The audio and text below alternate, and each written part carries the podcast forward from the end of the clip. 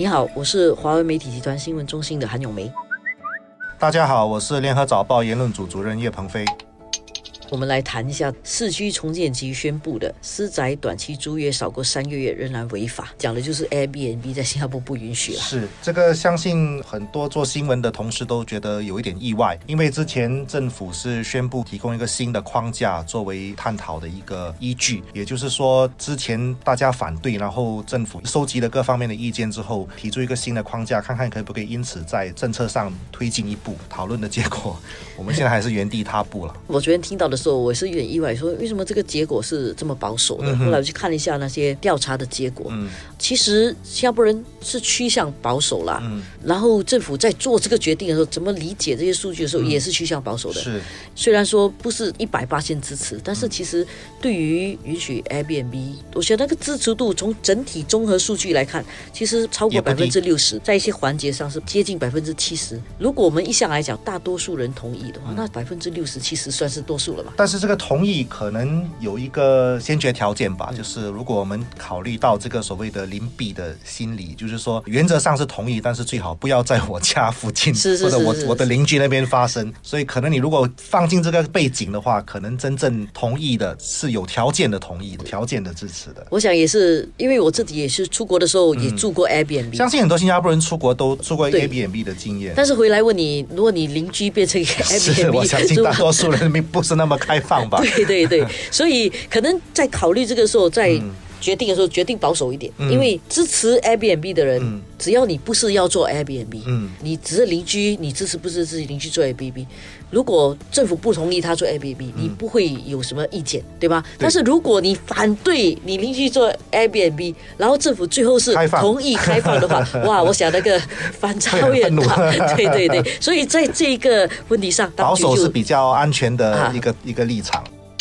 说在新加坡，大部分的人之所以会保守，或者是会有这种邻避的心理，我我想一个很重要的原因就是新加坡的土地珍贵，所以房价也非常的高。因此，你可以想象，一个人如果花了百多两百万买了一套私宅，他当然不希望有很多陌生人整天进进出出，制造一些噪音，或者是甚至制造一些安全问题，对整个邻里造成干扰。这个心态是很容易理解的。对，因为新加坡的这个住房结构跟很多地方不一样，一样主屋是肯定不能做 Airbnb 的。现在探讨的是私宅可以不可以做 Airbnb，但是私宅很贵，人家买私宅就是要隐私，然后要有一些居住的居住的品质，有相当高。高的要求的很多都是有 security 啦、保安啦，然后这个保安要求也很高，所以如果突然变 Airbnb 的话呢，就感觉到这些东西你其实会削弱，所以新加坡人不太支持也是可以理解的。嗯，第三个问题哦，我觉得有趣的就是共享经济本来就这个时代的一个潮流，没错，Airbnb 就是举着这个共享经济的大旗。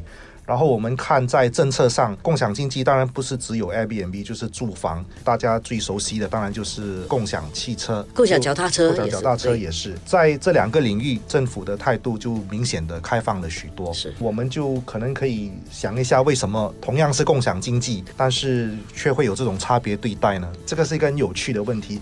我想一个最主要的思考点，可能就是所谓的外部成本的问题吧。就是说，共享汽车它的外部成本相对。来讲是低的，就像我们前面所讨论的，因为新加坡房价很高嘛，所以你如果是房子它的外部成本，也就是说出租 Airbnb 的人他获利了，可是他的租客造成的对其他人的影响，这个外部成本就是他邻居要承受的这些成本是高的。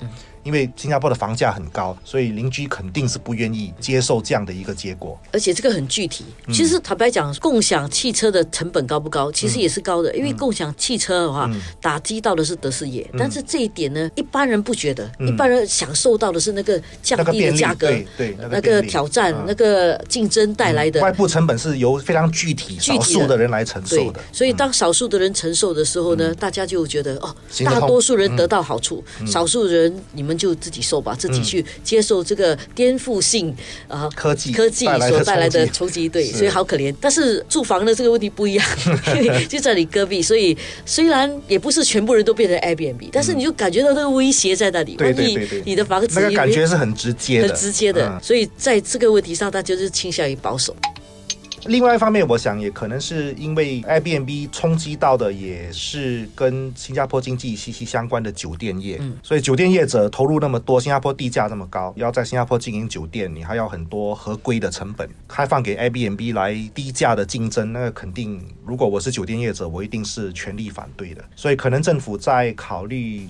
这个决策的时候，也不得不考虑到这一个利益团体的需求。老实说，你讲到那个酒店啊，我觉得在新加坡，如果真的住 Airbnb，也不见得便宜到哪里去。因为你看，新加坡的房子这么贵，你如果在都不用在中央区，你就在边一点哦，一个月的租金都是。四千块左右吧，一个小的两两个房的单位大概四千块左右。这样你的租出去的话，Airbnb 你要收要多少钱呢？日租要多少钱？对啊，一天 如果你的日租没有两三百块都不划算嘛。那就干脆住酒店。对呀，所以 这个东西 Airbnb 在新加坡不只是民众不喜欢，我觉得可能在那个经济模式上，business model 上也不见得是合理的。我们市场还没有这个条件来做这个东西。但你很有趣的，你刚才说上网查一下，供应方面还有七千多个，就不知道这些人是什么盈利的。可能打游击的，就是他的房子可能那几个月没有住，反正放上去吧。对对对，有人申请，对，有人申请就有。不赚白不赚啊。对，所以讲七千个，但是他的那个交易量到底多少，我们不知道，这个比较有趣一点。